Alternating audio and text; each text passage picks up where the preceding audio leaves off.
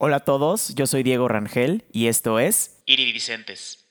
Hola a todos, bienvenidos a un episodio más de Iridicentes, el podcast en donde cada semana tendré conversaciones inspiradoras con personas que son referencia dentro de la industria musical y te ayudo a entender cómo lo han logrado. Hoy me acompaña Gigo Sugasti. Rodrigo Escobar Sugasti es un rockero de nacimiento. Es un artista multifacético con más de 35 años de experiencia dentro de la industria musical, una referencia en la escena musical de Panamá. Bajo el nombre de Gigo Sugasti fue vocalista de la banda Peso Neto, posteriormente y por cuestiones políticas se mueve a México, en donde empieza de nuevo su carrera musical en Monterrey, volviéndose vocalista de Los Acarnienses, esta banda de culto que le abrió las puertas a toda la llamada avanzada regia. Regresa a Panamá como el primer cantautor rockero, crea Tocando Madera, que hoy en día es una fundación dedicada a educar musicalmente a los cantautores y a rescatar la canción de autor. Como ves, Gigo es un artista que ha evolucionado y pasado por todas las facetas y en este episodio nos cuenta cada una de ellas. Es una persona que siempre le ha tocado estar al frente de los cambios importantes y siempre ha sido parte de los movimientos que han cambiado la música tanto en Panamá como en México. La historia de Gigo es muy inspiradora y la recomiendo mucho a todo aquel que está buscando romper la forma en la que se hacen las cosas dentro del ámbito en el que sea que se está desarrollando.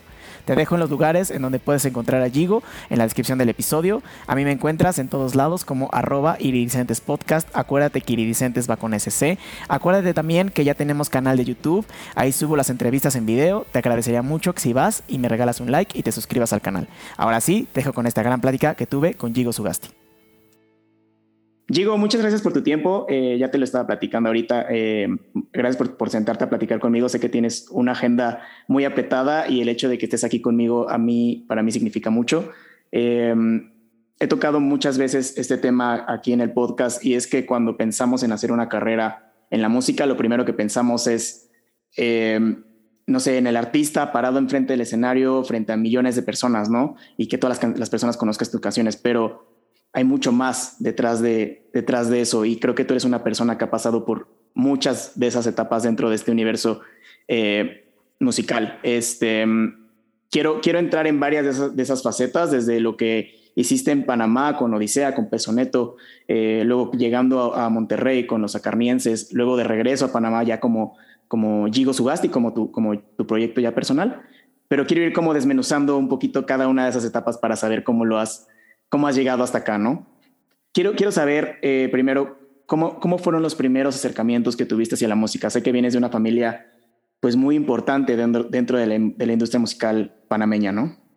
Bueno, yo nací eh, hijo de Rodrigo Escobar Tamayo, un productor de discos que durante los 60, 70, 80 y hasta los 90 produjo artistas panameños de todos los géneros. Eh, y de todas las influencias culturales que tiene Panamá. Panamá es un país multicultural, multiétnico. Aquí tenemos una presencia afro muy fuerte, una presencia mestiza muy fuerte, una presencia indígena muy fuerte. Y también una, una eh, presencia internacional que está siempre retroalimentando. Entonces, eh, yo crecí en ese ambiente, hijo de un disquero que dentro de Panamá era algo atípico, no era un oficio eh, que practicara mucha gente. De hecho, mi papá prácticamente era de los pocos que estaba en la industria. Y tuvo la dicha de, ser muy prolífico, un gran productor, tuvo muchos éxitos, creó muchos movimientos musicales. Y eso le permitió tener una larga carrera como, como discográfico independiente, em, con discos Tamayo. Y yo crecí en ese ambiente, crecí rodeado de artistas, crecí rodeado de un padre productor, me llevaban desde niño a los estudios de grabación, ensayos de, banda, de artistas, a espectáculos, entregas de premios. Entonces yo crecí en ese, en ese ambiente. Y ya cuando llegó a la adolescencia, pues decido que a pesar de que se me estaba dando una educación para yo ser un productor como mi padre, que era lo que quería que yo fuera, que siguiera pues, los pasos de, de, la producción musical, desde la discográfica, yo decidí entonces, por el amor que despertó en mí el rock, decidí entonces volverme un artista rockero por ahí de los 16 años. ¿Y cuáles, cuáles fueron las reacciones de tu familia con esto? O sea, que no haya seguido el camino que se te había de alguna forma como, o sea, que estaba predicho que siguieras.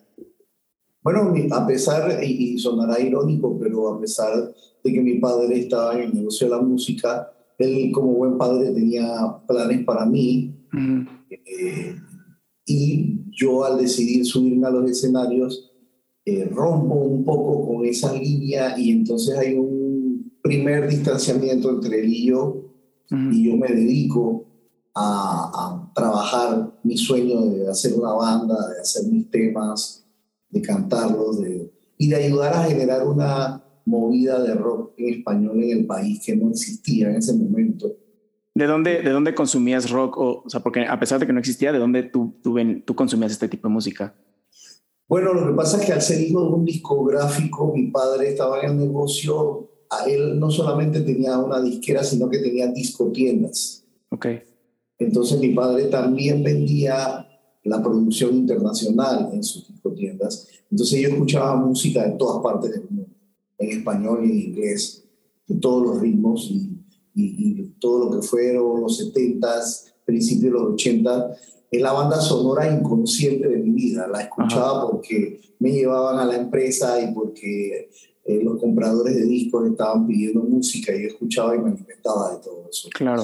Eh, pero ya para principios de los 80 aquí surgió una primera banda que se llamó Oceano, que fue la primera en grabar un material en español propio, original, porque recuerda que nosotros teníamos un vínculo muy grande con el rock y era porque aquí teníamos una ciudad en vecina con la ciudad de Panamá, que era la ciudad del Canal de Panamá, que era una ciudad estadounidense, que era la que administraba el canal, y ahí se tocaba rock. Y en, el, en la frontera entre las dos ciudades también había lugares, antros y demás, donde se tocaba mucho rock en inglés, por, ejemplo, por lo general el American Top 40 y ese tipo de cosas.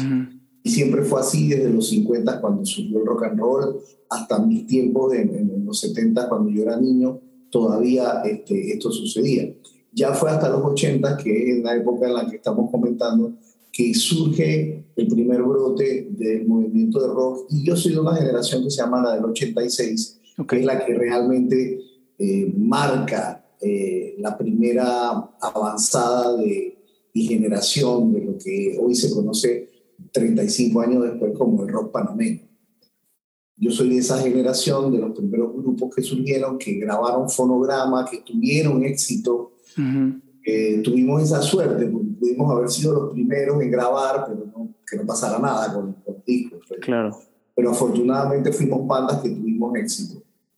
Y este éxito termina con una invasión de los Estados Unidos a Panamá, que en ese momento la banda para la que yo cantaba y escribía canciones, Peso Neto, era la número uno del país en el año 1989.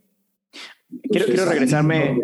Donde, donde, donde, cambia mi vida y demás. Sí, o sea, me, me, imagino que cambió tu vida, pero antes, antes de que me cuentes eso, quiero regresarme un poquito a los inicios de Peso Neto, porque tú antes de Peso Neto eras. Eh, o te hacías llamar Rodrigo Escobar Jr., ¿no? O sea, no eras Gigo Subasti.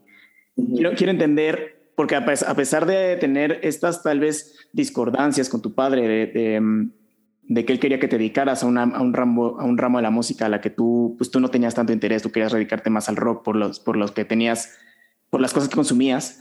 Em, cuéntame cómo, cómo fue ese paso eh, de, de Rodrigo Escobar Jr. a Gigo Subasti. Bueno, mi padre, eh, Rodrigo Escobar, padre, este, era una gran figura. Y cuando yo empiezo en el rock and roll, decido que yo tenía que crearme una propia identidad, porque yo no podía ser el hijo de este gran señor de la música panameña eh, y agarrarme de eso y, ser cómodo con, esa situación. Aparte que yo fui educado con la misma idea de él, de ser emprendedor, de de proponer eh, y no podía yo quedarme eh, a la sombra de su identidad. Yo tenía que crear mi propia identidad, así como él creó la suya. Claro. Y seguí el modelo que él había seguido, Tamayo, Discos Tamayo, que era el, nombre de la empresa. Eh, es el apellido de mi abuela, su madre. Ok. Entonces yo hago lo mismo, uso uno de los apellidos de mi madre para construir mi seudónimo artístico ya como rockero desde el año 86 en adelante. Y así es como nace Gigo Subasti. ¿Y Gigo Subasti en ese punto ya es cuando se crea Pesoneto? ¿O fue antes? Exactamente. Ese es el momento. Es el momento. Gigo es diminutivo de Rodrigo. Sí. Siempre me dijeron así en casa, así que fue muy fácil para mí eh, usar ese diminutivo como artístico y ponerle el apellido de mi madre, que pues eh, fui educado también para honrar la parte materna. Entonces, de ahí es que viene ese nombre. Entonces ya, ya entras como Gigo Sugasti y empiezas este, con, con esta banda de peso neto. Háblame de, de, Vampiro Abstemio. Eh, sé que esta, esta, esta, esta canción que explotó en, en Panamá, ¿no? Se sonaba en todos lados por ahí este, escuché que, bueno, Fabricio me contó que, en las chivas, en, el transporte público de Panamá, estaba tu cara ahí, vampiro abstemio. ¿Cómo, ¿Cómo a tan corta edad o manejabas la exposición que tuvo, o el, pues sí, la exposición que tenías dentro de Panamá? Bueno, lo que pasa es que eh, uno nunca está preparado para ese tipo de cosas. Claro. Te contaba anteriormente que nosotros lo que queríamos era sacar un disco y darnos a conocer y empezar un proceso y una carrera. Yo tenía 19 años, era el más joven de la banda, los otros compañeros tenían 20, 21. Eh, entonces, simple y sencillamente, lo que queríamos era hacer música y darnos a conocer y, y, ayudar a que el movimiento de rock en Panamá se levantara. Y no pensamos que iba a ser tan rápido. ¿No? porque en ese momento ya había explotado todo lo del rock urbano en Latinoamérica, ya México había dado la apertura al rock también cuando este, surgen grupos como Caifanes, La Maldita Vecindad, Fobia, Neón, etc. y, y, España había con la movida madrileña y pues todo el rock argentino con lo de las Malvinas y todo eso se conjugó y fue como un caldo de cultivo ¿no? para que todo esto pasara. Pero recuerda que en ese entonces Panamá era un país eh, pequeña, eh, con una escena pequeña, eh, incipiente, no teníamos industria musical, teníamos políticamente una dictadura militar, o sea, la situación era compleja, ¿no? Claro. Y aparte no había tanta gente como ahora y ahora tenemos 4.2 millones, imagínate en los 80 que éramos mucho menos gente. Claro. Entonces, eh, todas esas cosas hicieron que, digamos, que se trabajara sin ningún tipo de, de expectativa. Solamente lo queríamos hacer. Lo que sí estábamos claros era que queríamos ser profesionales y nos dedicábamos solamente a eso. Yo a los 16 años decidí hacer solo música y no he parado desde entonces. Mm. Gracias a ello tengo una carrera de 35 años con 51 años de edad. Entonces, eh, digamos que ese era mi único norte. Yo sabía que la mm. música era, que era la forma de vida que yo había elegido y que yo quería ser músico, pero todo lo demás me tomó por sorpresa. El éxito del primer disco, la invasión de los Estados Unidos, claro. e incluso mi decisión de de analizar toda esta situación después de, ese hecho tan, tan chocante que fue que un país invada el tuyo y ahí es donde vuelvo a ver a México. sí. Debe, haber... Coqueteo con esa idea de irme a México en el año 90. Sí, debió haber sido súper complicado como tomar esta decisión porque pues por un lado estabas, había explotado esta canción de Vampiro Abstemio, estabas con peso neto, tal vez estabas ya considerando ya pues diciendo, pues ya, o sea, ya, está sucediendo todo esto que yo quería, ¿no? Y por otro lado, como dices, este, este evento tan chocante de que un país eh, venga a invadir el tuyo y que la situación política te obligue a voltear hacia otros lados. Ahora sí, háblame cómo, cómo fue esta llegada a Monterrey eh, y, y, empezaste a tomar como este papel de vocalista en los acarnienses. ¿Cómo fue esta llegada? Hay que decir que entre la creación de Peso Neto y la llegada a Monterrey pasaron cinco años y, resto, o sea, fueron cinco años de trabajo, no fue que fue de un día para otro que todo esto sucedió. Yo llego en el año 90 al Distrito Federal, eh, Fabricio, el Mopri se entera que yo estoy en México, me contacta desde Monterrey y me, me dice que él conocía a un grupo de músicos brillantes, jóvenes, que estaban buscando un cantautor para que fuera este, frontman de la banda, ¿no? Y, como yo había ido a México a hacer carrera artística, entonces me pareció que era como amigo al dedo la oportunidad. Claro. Eh, pero no fue tan, tan cómodo como ah, eh, vente a Monterrey y, tienes todo listo para ti. No, yo fui a audicionar, ese fue el acuerdo. Yo fui a hacer una audición y viajé desde el Distrito Federal a Monterrey en el año 90, finales más o menos, eh, por ahí del mes, quizás creo, si no me equivoco, era diciembre. Y em, llego a Monterrey y ahí es donde conozco a Alejandro Rosso, a Iván Moreno, a Isef García, a, a Iván Tamés, y bueno, Fabricio, que era el puente entre nosotros, que en ese momento solamente era amigo de la banda. Posteriormente él se vuelve el bajista. Sí. Pero en ese momento era solo amigo y estaba sirviendo como el puente. Así es que yo llego a Monterrey y decido quedarme eh, con ellos. Ellos me aceptan en la banda y ahí es donde nace, digamos que, la alineación de los acarnienses que que cuajó y que, y que digamos que marcó un momento de la historia de la música rock regia. Sí, totalmente lo que te decía, ¿no? Y lo que también platicaba con Fabricio. Eh, los acarnienses siento que fue, a pesar de que ya existía una pre eh, movida dentro de Monterrey, creo que los acarnienses fue una punta de lanza eh, que pudo abrir la puerta a todas estas que formó todas estas bandas que, se conocen ahora. Fue, lo fue junto con algunas otras bandas que, que pasaron a ser lo que después terminó siendo la movida regia. Eh, lo que pasa es que entre lo que fue el, movimiento de rock urbano de los ochentas y la movida regia hubo un impas. Cuando yo llego a Monterrey en el 90, las bandas no estaban tocando música original. Había habido un bache y las bandas que tocaban rock tocaban covers. Tocaban Morrissey, tocaban Doors, tocaban etcétera, lo que estaba pasando en el momento y algunas cosas del pasado. Entonces, a mí me llamó la atención eso de que una ciudad tan grande, industrial, pujante como Monterrey, no tuviera una movida de, de rock propio. Entonces ahí es donde yo dije, bueno, tenemos que hacer la banda y vamos a apretar el acelerador. Y como ya yo venía de una, de una experiencia previa de construir sobre la nada, yo dije, bueno, pues me tocó repetir la historia, que ha sido en mi vida un poco este, un efecto boomerang. Yo soy de esas personas que junto con otros siempre está como en la primera línea de batalla.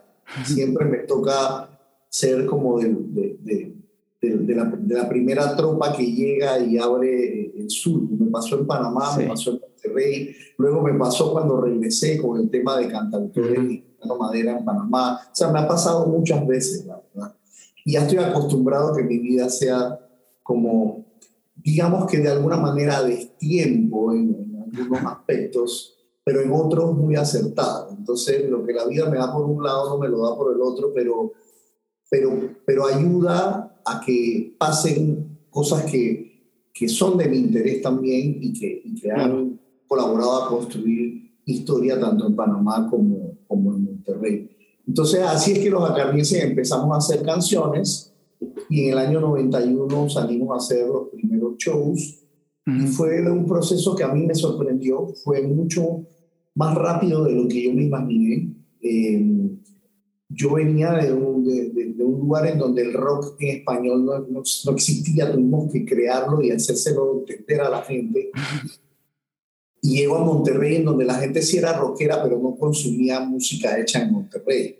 Era, era covers, ¿no? Muchos covers como lo que... Era muchos covers, pero, pero para la segunda tocada de los acarnienses ya habían filas de personas formando fuera de la prueba de sonido para para, para entrar a verlo. Y desde el segundo show en adelante nosotros siempre fuimos eh, sold out en todas partes a donde hacíamos un, un, concierto. Y cuando te hablo de sold out, te estoy hablando de 1.500, 2.000, 2.500 personas sin tener discos, sin salir en la radio, sin sonar en televisión, sin salir en los periódicos todo era boca a boca y por flyers. ¿Y por qué, por qué crees que haya pasado eso? O sea, porque pues era una sociedad que estaba muy acostumbrada a la música tal vez externa, siendo también una ciudad fronteriza, creo que ayudaba mucho a que el rock que se consumía pues era tal vez mucho en inglés, mucho de Estados Unidos, también pues haciendo covers y llega esta banda que hace música original, ¿por qué crees que, que la gente lo aceptó tan, tan fácil? Porque bueno, era el momento en donde ya Caifanes, Maldita Vecindad y todos los grupos que habían logrado tener una discográfica que los apoyara, ya habían abierto un surco muy profundo y habían tenido un impacto cultural muy potente en todo México. Y Monterrey, que es un lugar como, como existen otros en México, con una identidad muy fuerte y con un orgullo propio muy grande, creo que ya eh, eh, era el momento preciso en el que se necesitaba que alguien prendiera esa llama.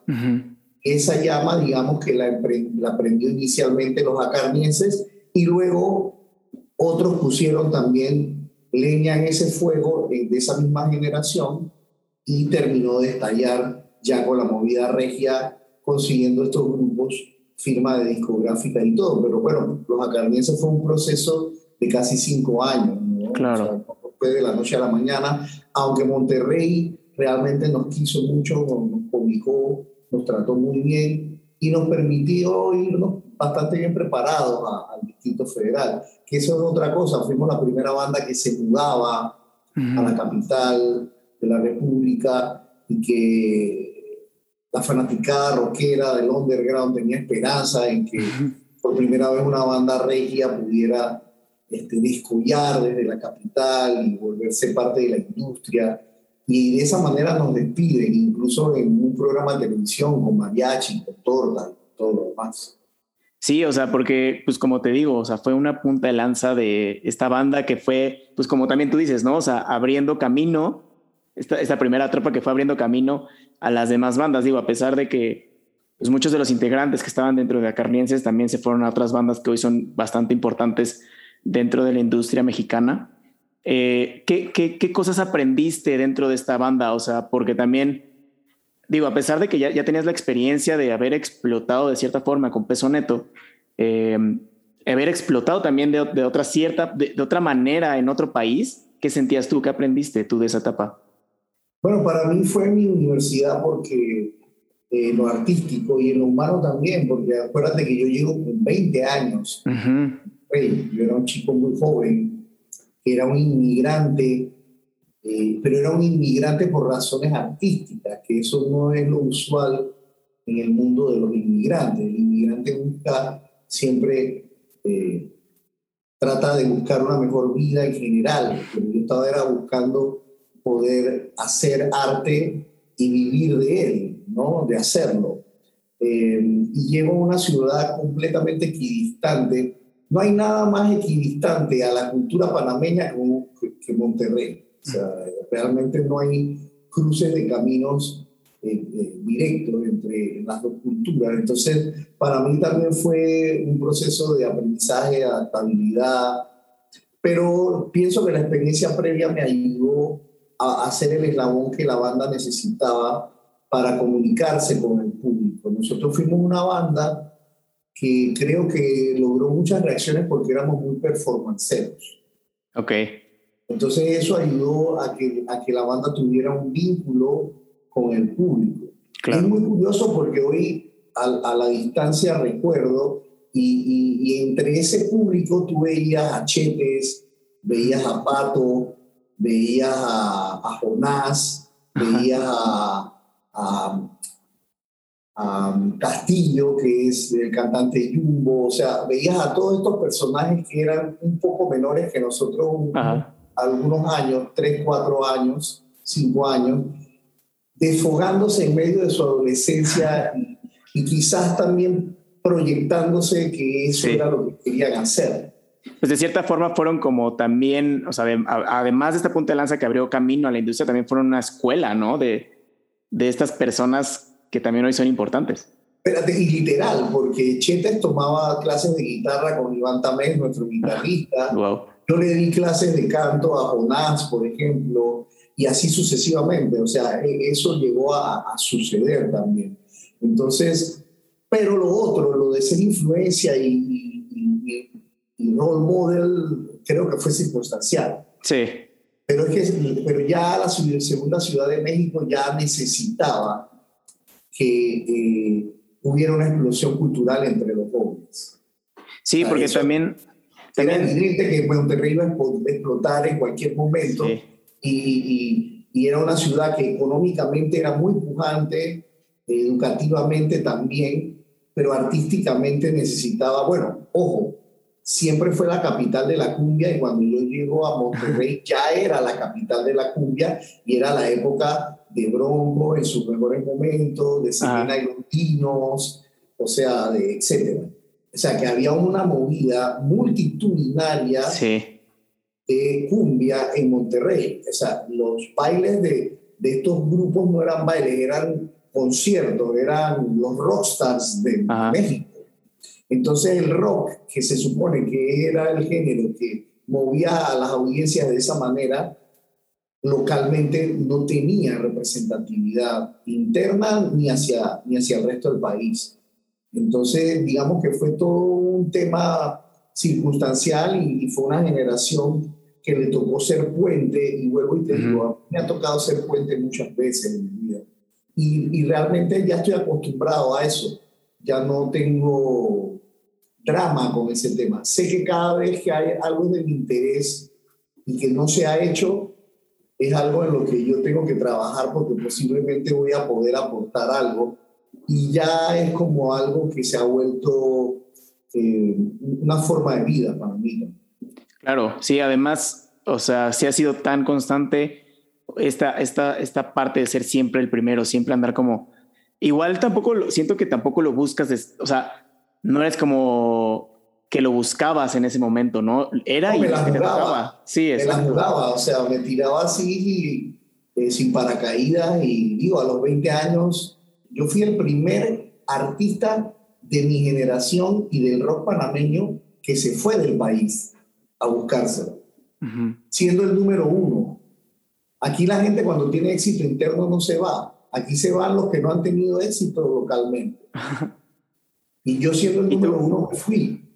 Esa, es lo que te voy a decir, o sea, tú rompiste tal vez ese molde, ¿no? De, de que los que se van no son los que tienen éxito y tú sí eras el que te, estaba teniendo éxito y te fuiste y la, y la volviste a, romper aquí en México y luego volviste, o sea, regresaste. En el under, en el under mexicano. En el under mexicano.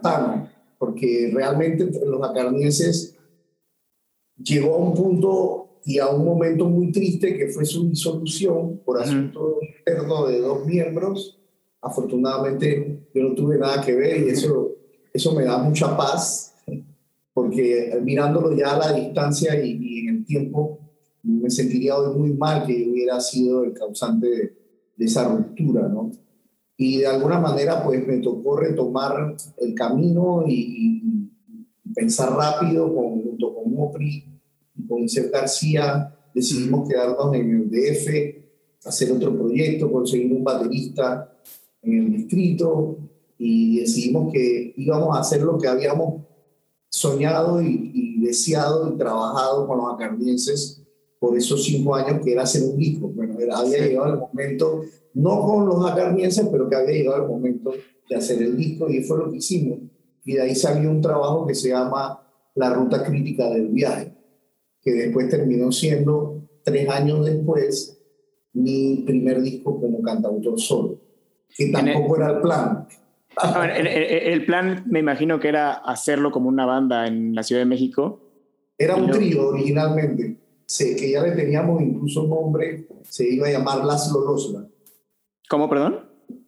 Las Lolosla. Ok. Y, entonces empezaron a trabajar en la ruta crítica del, viaje en la Ciudad de México. ¿Cómo fue? en la colonia Narvarte. Ok. ¿Y cuál era la visión para ese proyecto? ¿Era, era un trío y tú querías... Era un trío, era un trío. Y tú querías ser como otra vez esta banda ícono en la... Yo siempre había soñado que, que, al alcanzar la, la consumación artística con una banda. O sea, yo nunca había pretendido ser solista ni nada de eso, a pesar de que soy cantautor natural. Siempre mi, por, por, mi bagaje musical y por, por la escuela rockera de la que me alimenté, siempre los grupos eran como la línea. Para mí eso era lo, que yo, yo pretendía, ser, ser parte de una banda que, que lo lograra. ¿no? Entonces por eso insistí por tercera vez en que hiciéramos un trío Y, bueno, eh, logramos grabar esa, ese disco, nos lleva de vuelta a Monterrey, irónicamente. Grabamos en Monterrey y, y en el proceso de buscar una discográfica que lo representara, eh, los tres miembros fuimos, buscando, fuimos agarrando un camino diferente. Mopri termina siendo manager de toda la movida regia. Sí. Y Seth García termina tocando jazz en, en, la costa mexicana. Eh, y yo regreso a Panamá con el disco bajo el brazo porque en ese momento había una discográfica independiente que estaba editando bandas panameñas, que fue a la que lanzó, por ejemplo, a Los Rabanes. Eh, son miserables bandas que fueron icónicas en los 90 por acá. Y Los Rabanes, de hecho, una, una banda todavía icónica que sigue trabajando. Y ese sello se, se llamaba Kiwi Records.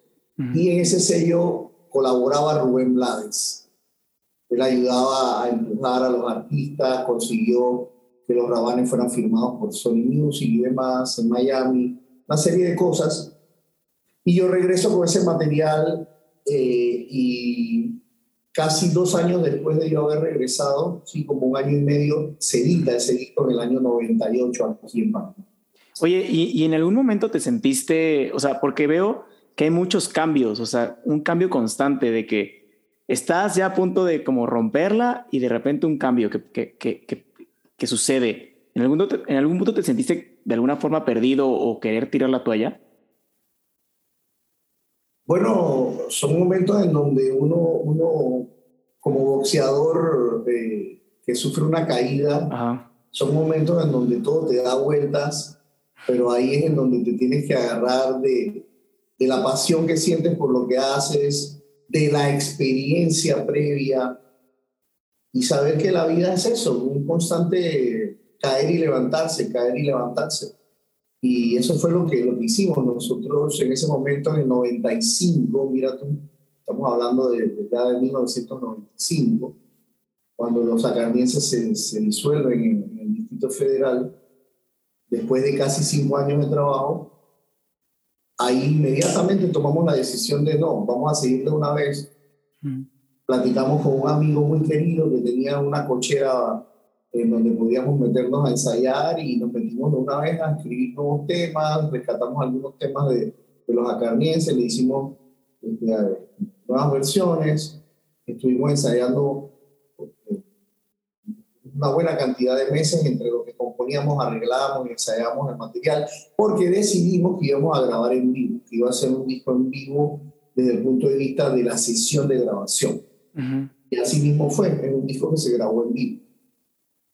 Y, al regresar a Panamá y grabar este disco, em, ¿cómo fue este proceso también de, porque regresas, o sea, también fuiste una punta de lanza porque fuiste el primer cantautor del género rockero, ¿no? En Panamá, al regresar.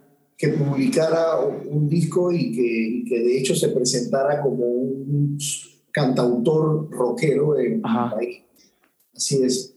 Esa fue otra cosa que no planeé y que también me terminó pasando en la vida, ¿no? Y son parte de, de, de mi hoja de, de, trabajo hoy en día, que, si yo lo hubiera planificado no sucede.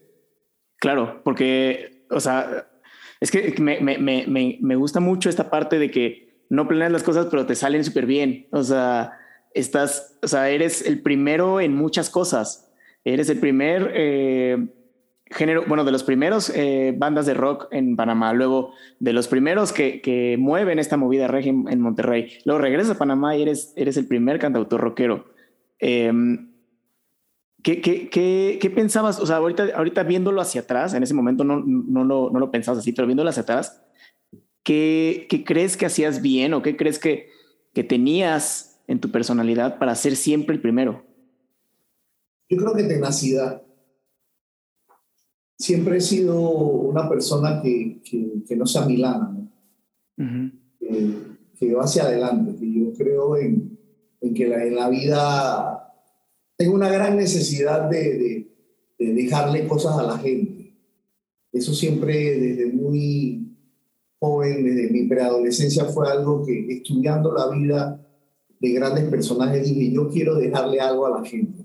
No sé hasta dónde voy a llegar, no sé qué tanto voy a alcanzar, pero quiero dejarle cosas a la gente. No quiero pasar por el mundo y no dejar nada. Quiero, quiero, y eso ha sido como un norte que ya no es tan consciente, quizás está muy guardado en mi subconsciente, ya no pienso en esas cosas, porque también ya el ego y todo ese tipo de cosas que, que son más propias de la juventud, eh, aunque uno nunca debe renunciar a su ego del todo porque es un salvavidas, te mantiene anclado y es lo que te permite pararte de este tipo de golpe casualmente. Una persona sin ego no se puede parar de, no. Una situación adversa. Y también que estuve acompañado siempre, muy bien acompañado de grandes amigos, de grandes colegas como, como el Mopri, como el CEF, como los acarnienses, como los pesonetos. O sea, que, que estaba, estaba, compartíamos manda, no, no estaba desarropado, no estaba...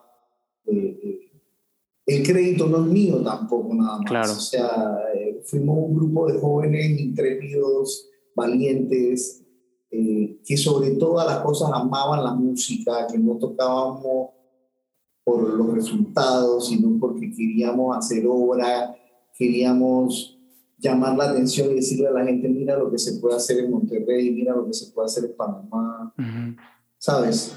Y eso ha sido siempre como el del espíritu, ¿no? Pero definitivamente yo primero que artista soy un melómano, soy un amante de la música. Mi vida sin música sería miserable. Eh, y soy una persona que pues, amo a la música y amo a los que hacen música. Por eso creo que también me he procurado mantenerme a lo largo de 35 años en diferentes líneas de la industria musical, porque quiero siempre estar cerca de la música y de los que hacen música. Y también cerca, o sea, también sabiendo y conociendo las diferentes eh, pues, vistas, ¿no? De la música, no solamente hacia el artista, sino también eh, pues tal vez la parte un poquito más hacia atrás del artista. Y hablando de eso, ¿cómo, cómo viste tú, o sea, porque ahorita estás en una, en una, bueno, ahorita en un punto en el que estás regresando otra vez como, como, como cantautor, pero también estás llevando muchos, muchos proyectos culturales, específicamente con, con Tocando Madera, ¿no? Eh, yo tengo 17 años de estar dirigiendo una fundación que se llama Tocando Madera, que, que nace también por ese gran amor a las canciones, primero que todo, y a los que hacen canciones. Cuando yo regreso luego de ser un acarniense, regreso de México con este disco bajo el brazo, me doy cuenta que los que eran como yo en Panamá estaban desamparados todavía. Que todavía la estructura sociocultural desde lo político, estatal y, desde, también desde la empresa privada no había entendido la importancia de las industrias creativas y del patrimonio material, inmaterial y demás.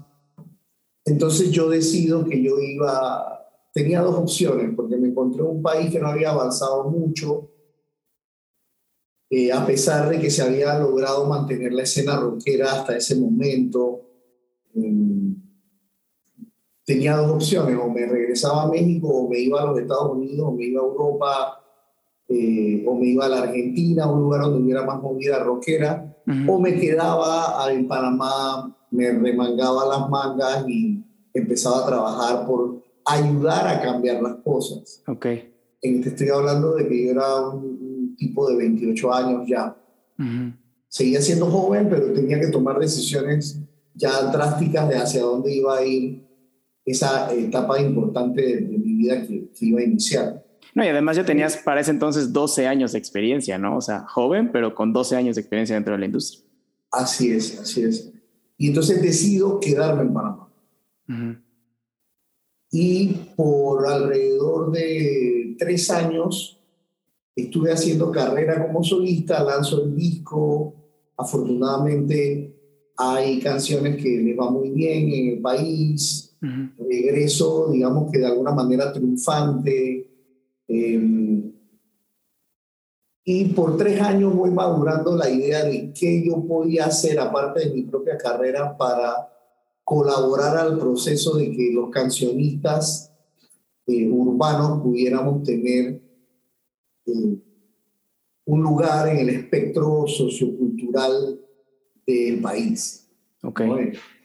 Digamos que en la escena artística del país fuéramos considerados ya como, como parte de los artistas del país, los cantautores, que en ese momento no eran considerados. Y ahí es en donde nace en el 2004 Tocando Madera. Ok. ¿Qué, primero nació como un escenario itinerante Ajá. y siete años después de estar descubriendo, lanzando en este escenario itinerante por todo el país a cantautores y cantautoras, nos convertimos en fundación sin fines de lucro para el desarrollo de la canción de autor panameña. Y desde hace 17 años vengo desarrollando este proyecto. ¿Qué, qué es para ti la canción?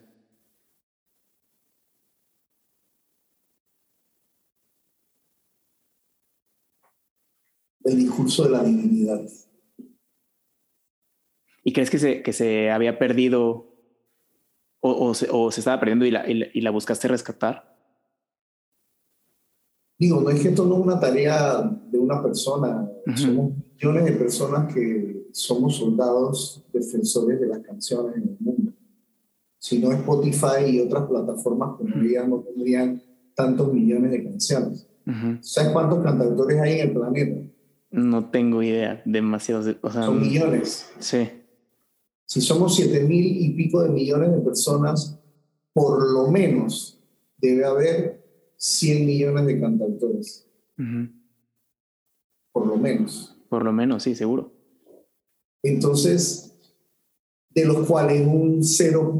no sé cuánto por ciento son los que tú conoces como los artistas relevantes de cada país. Pero los otros que existen, más luego el resto de esos 100 millones, hacen canciones. Claro están escuchando un discurso que viene de alguna parte, ¿sabes? Y como yo los entiendo, porque experimento lo mismo, entonces yo camino al lado de ellos, ¿no? O sea, voy en ese mismo, en esa misma cofradía de guerreros de luz que creen en que la canción es necesaria para hacer la vida humana mejor. Wow. ¿Qué, qué resistencia notabas al principio cuando estabas como eh, intentando eh, pues regresar esta, esta educación también, o sea, educando también, y no hablo o sea, de ti solo, ¿no? sino de toda esta fundación que está detrás de ti. ¿Qué resistencia notabas al querer educar a un país completo eh, sobre la era un, país ya, era un país ya tomado por, por el reggaetón y sus derivados. Ajá. Entonces era era, era un poco difícil porque ya no, ya el cantautor para mí ya no es representante de un género, sino que tú eres un artesano de la canción. Tú haces canciones, las canciones son libres, se pueden hacer bajo el ritmo que sea, incluso hasta un reggaetón. Pero eh, lo primero que tuvimos que empezar a hacer con este escenario itinerante fue un concepto que en la gestión cultural se llama construcción del público. Cuando el público no existe para una propuesta, entonces tú educas al público para esa propuesta. Eso se llama construcción de público. Y, y, eso todavía lo estamos trabajando y eso todavía no va a parar porque pues, hay tendencias que dominan eh, la parte mediática que, crea una idea de lo que la música es, pero la música es algo muy amplio. La música no se puede etiquetar ni siquiera por géneros musicales. De acuerdo. Entonces, eh, es una tarea que seguimos trabajando eh, con mucho cariño, con mucho amor, eh, y a raíz de eso pues, han surgido carreras nuevas en estos 17 años. Me enorgullezco de decirte que un, varias decenas de cantautores y cantautoras panameñas que hoy en día algunos tienen tres discos, cuatro discos, son producto de este proceso que se llama Tocar Madera, que es motivo de orgullo para, para los que forman parte de y para los que lo entienden dentro de la estructura del país. Y pues hoy en día la Fundación Tocando Madera forma parte de esa familia de las artes que tienen una trayectoria constante y seria en Panamá y que forma parte incluso de la formalización y el profesionalismo de, de, las artes y en el caso nuestro de la música y de la canción hecha en Panamá, dentro de las nuevas políticas que están naciendo en un país que acaba de, por ejemplo, crear su ley orgánica de cultura, que en este momento apenas se está creando su reglamentación. Eh, yo mismo estoy ahora vinculado a la mesa de, la, de redacción del anteproyecto de ley de la ley del artista para garantizar seguridad social y laboral a los artistas en Panamá. También estoy formando parte de la creación de, de, la política eh, panameña de, economía creativa, en donde entra desde lo tecnológico, software y demás, hasta todo lo que sea creativo. Entonces, circunstancialmente la vida lo va poniendo a uno en el camino que a uno le corresponde. Y bueno, posiblemente me tocaba más que ser solo un cantautor o un rockero, me tocaba ser un hombre de cultura. Pero todo, o sea, todo lo que viviste y todo lo que has hecho, pues te ha llevado hasta acá, ¿no? O sea, tuviste que haber pasado por todo lo que pasaste, o sea, por todas las facetas, como ah, decía, para poder llegar hasta acá. Si, si México no, no hubiera pasado en mi vida, yo no podría afrontar muchas de las cosas que, que estoy afrontando hoy, porque la experiencia mexicana, más la experiencia previa en Panamá, mm. y estos últimos 17 años tocando madera, que ha sido como mi, mi mi doctorado me ha llevado por toda Latinoamérica. Lo, que, lo que como músico no hice, eh, tocando madera como gestor, me ha llevado a, formar parte de redes, viajar por festivales, viajar por, por workshops, viajar por, por una serie de, de eventos importantes que crean red en Latinoamérica. Me ha tocado ser de un grupo de personas que generan nuevas redes como la Asociación Latinoamericana de Managers Musicales, que soy miembro fundador desde hace más o menos 6, 7 años, eh, es una organización que está trabajando porque eh, el manager tenga un, un, oficio digno y aparte se entienda cuál es el rol del manager en la industria, que hasta el momento siempre el manager en Latinoamérica ha sido un rol de personas que por accidente terminan siendo manager o por intereses inmediatos terminan siéndolo. Entonces, todo ese tipo de cosas en el camino de la vida me han tocado. Y también otra vez lo sigue siendo esta persona que va abriendo camino, ¿no? O sea, que va dejándole el camino abierto a las personas que vienen detrás de ti. Porque pues... pero ojo, eh, es, un asunto de acompañamiento. Claro. Esto es un asunto de ejército. O sea, una persona como yo no hubiera durado ni un minuto en México si no hubiera tenido personas valiosas conmigo haciendo música. si yo no hubiera encontrado a los acarnienses, yo no hubiera durado siete años en México, que fue lo que viví allá. Posiblemente no hubiera durado ni el año porque yo venía de un lugar diametralmente opuesto a la Ciudad de México y a Monterrey. Posiblemente me hubiera ido a los Estados Unidos, posiblemente me hubiera regresado a Panamá, pero el hecho de tener con quien hacer canciones todos los días me permitió quedarme en Monterrey.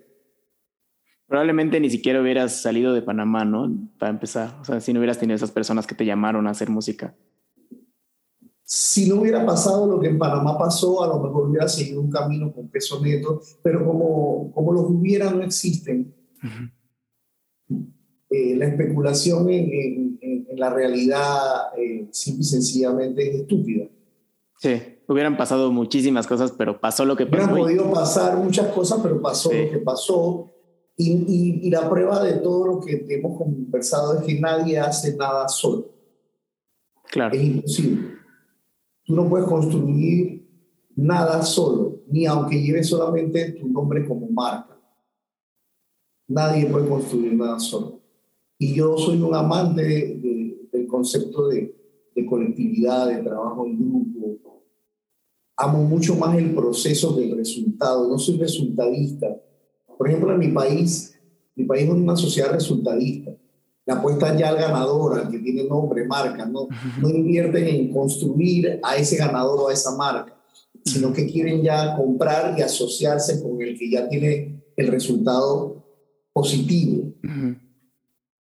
Yo no, yo creo en el proceso de construcción, yo creo en, ok, ¿qué es lo que hay que hacer?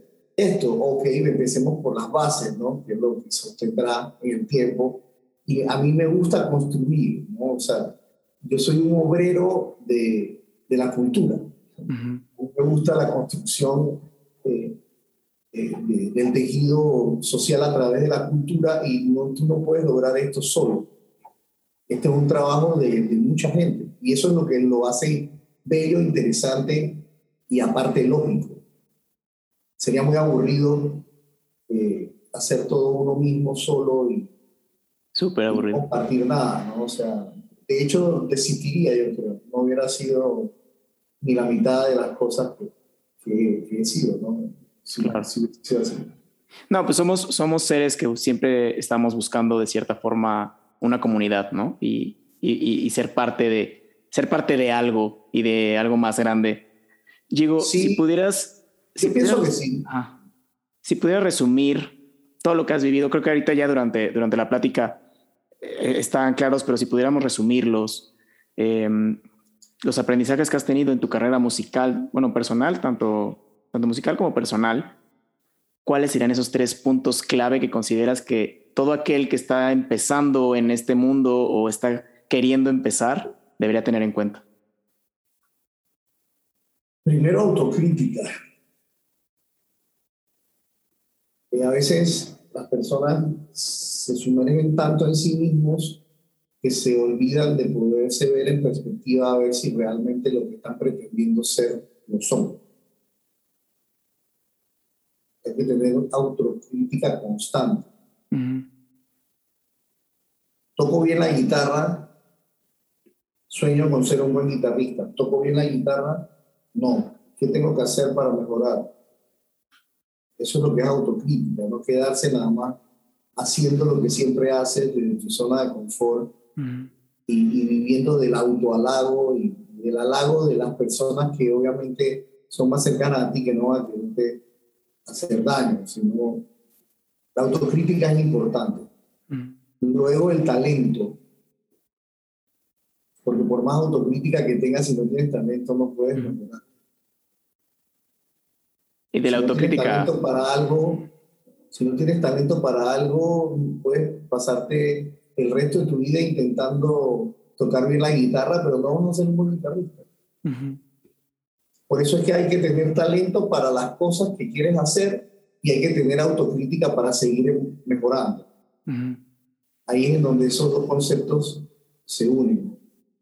Y el otro yo diría que es un concepto combinado de amor puro, incondicional, que dentro de eso cabe la tenacidad. Ok. Por lo que haces.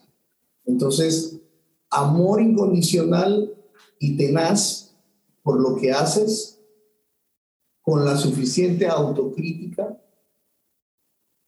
para poder seguir evolucionando. Me gusta.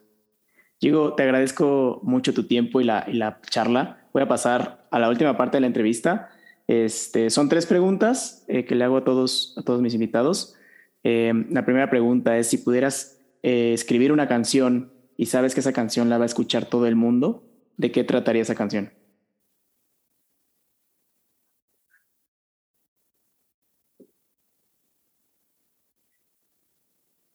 De un amor sin arquetipos. Ok, me gusta. ¿Qué recursos, eh, ya sean libros, películas, artículos, documentales, lo que sea, le recomendarías a alguien que, que, está dentro de la industria o quiere como empezar a conocer más dentro de esto, de lo que sea? Bueno, hay muchos tomos de music business que puedes encontrar en las librerías virtuales uh -huh. y creo que pues no solamente tienen una gran colección de, de contratos y, y, cosas prácticas, sino también tienen toda la teoría de todo el 360 que la industria musical es. No puedes pretender estar en un oficio sin conocerlo. Uh -huh. Y eso es yo lo que yo pienso que ha pasado en Latinoamérica. Eh, la música actual, joven, Le pasa mucho a los rockeros. Tienen que estar en una industria musical de la cual no saben nada. Tú tienes que aprender el negocio al que te quieres dedicar, porque si no, nunca vas a lograr nada. Entonces es el desarrollo artístico por un lado y el desarrollo profesional. Del negocio tal, tal cual, ¿no? Sí, sí, sí, la, la, la, la, enciclopedia Music Business que tiene muchos volúmenes, ya creo que va como 14. Órale, lo, lo, lo voy a buscar y lo vamos a dejar acá en las, en las notas del episodio. Y ya por último, digo, ¿qué canción le enseñarías a los extraterrestres cuando vengan a visitarnos? ¿Qué canción? Bueno, yo creo que los extraterrestres ya conocen todas las canciones humanas. Seguro. Pero tú, Cuál, tú, tú cuál le enseñarías? Eh, ¿Cuál yo le enseñaría? Este, Maestra Vida de Rubén Blades. Ok, me gusta. Me encanta. Diego, muchas gracias por tu tiempo. Fue una charla que yo disfruté mucho. Espero que tú también. Este, ya por último, ¿dónde te podemos encontrar? Eh, tanto la Fundación de Tocando Madera, como también sé que ahorita estás este, empezando, retomando otra vez los escenarios como, como solista, bueno, como cantautor otra vez. ¿Qué estás haciendo ahorita? Vamos a lanzar ahora en noviembre un, un, nuevo tema. Voy a empezar a sacar una serie de temas a partir de este noviembre. Eh, como Gigo Sugasti en las redes sociales o como Fundación Tocando Madera también. Me pueden seguir. Eh, y bueno, voy a retomar la parte artística. Voy a volver a donde empecé, porque eh, el camino me llevó dentro del mundo de la música por otros caminos que lo sigo recorriendo, pero para volver a, a lo que es la vocación real, ¿no? que es, yo soy un humilde eh, obrero de las canciones. Soy lo que soy y seré siempre. Y, y, me había alejado mucho de la parte de publicación por aquello de ayudar al desarrollo de cosas que hacen falta para que haya una industria, para que seamos profesionales, para que nos respeten con dignidad a los artistas, para que haya legislaciones, política, para que haya las condiciones en un futuro para que las nuevas generaciones puedan empezar sin que hayan tantos cráteres en el camino. Sí, porque la industria, en general la industria del arte o la industria creativa es, tiene muchos cráteres, ¿no? Como que no son tomadas tan profesionales como otras, otro tipo de industrias y pues al final no podemos vivir sin arte, ¿no? Así es. A nivel de nuestra región estamos, es reciente, algunos países más adelantados que otros en algunas cosas, pero es reciente todavía el tema de la incorporación a la cosa política, social, económica de lo que es la cultura, ¿no? el rol de la cultura, de la economía creativa como, como parte de la vida humana y de nuestras sociedades y nuestros países, que de hecho tiene un impacto tremendo, pero el desconocimiento de todas las partes no, no, no, no ha permitido que se entienda qué tanto bien social, cultural y económico le hacen las industrias creativas al ser humano. Claro, sí, y, todo lo que estás haciendo, eh, pues creo que está, está, o sea, tanto en la fundación como ahorita regresando y también enseñándole a la gente y educando a la gente la importancia del arte es súper valiosa. Gigo, muchas gracias otra vez. Este, espero que la hayas pasado muy bien. Nos vemos el siguiente lunes. Que todos tengan una gran semana. Bye. Gio, suerte. Un abrazo. Gracias, Gio.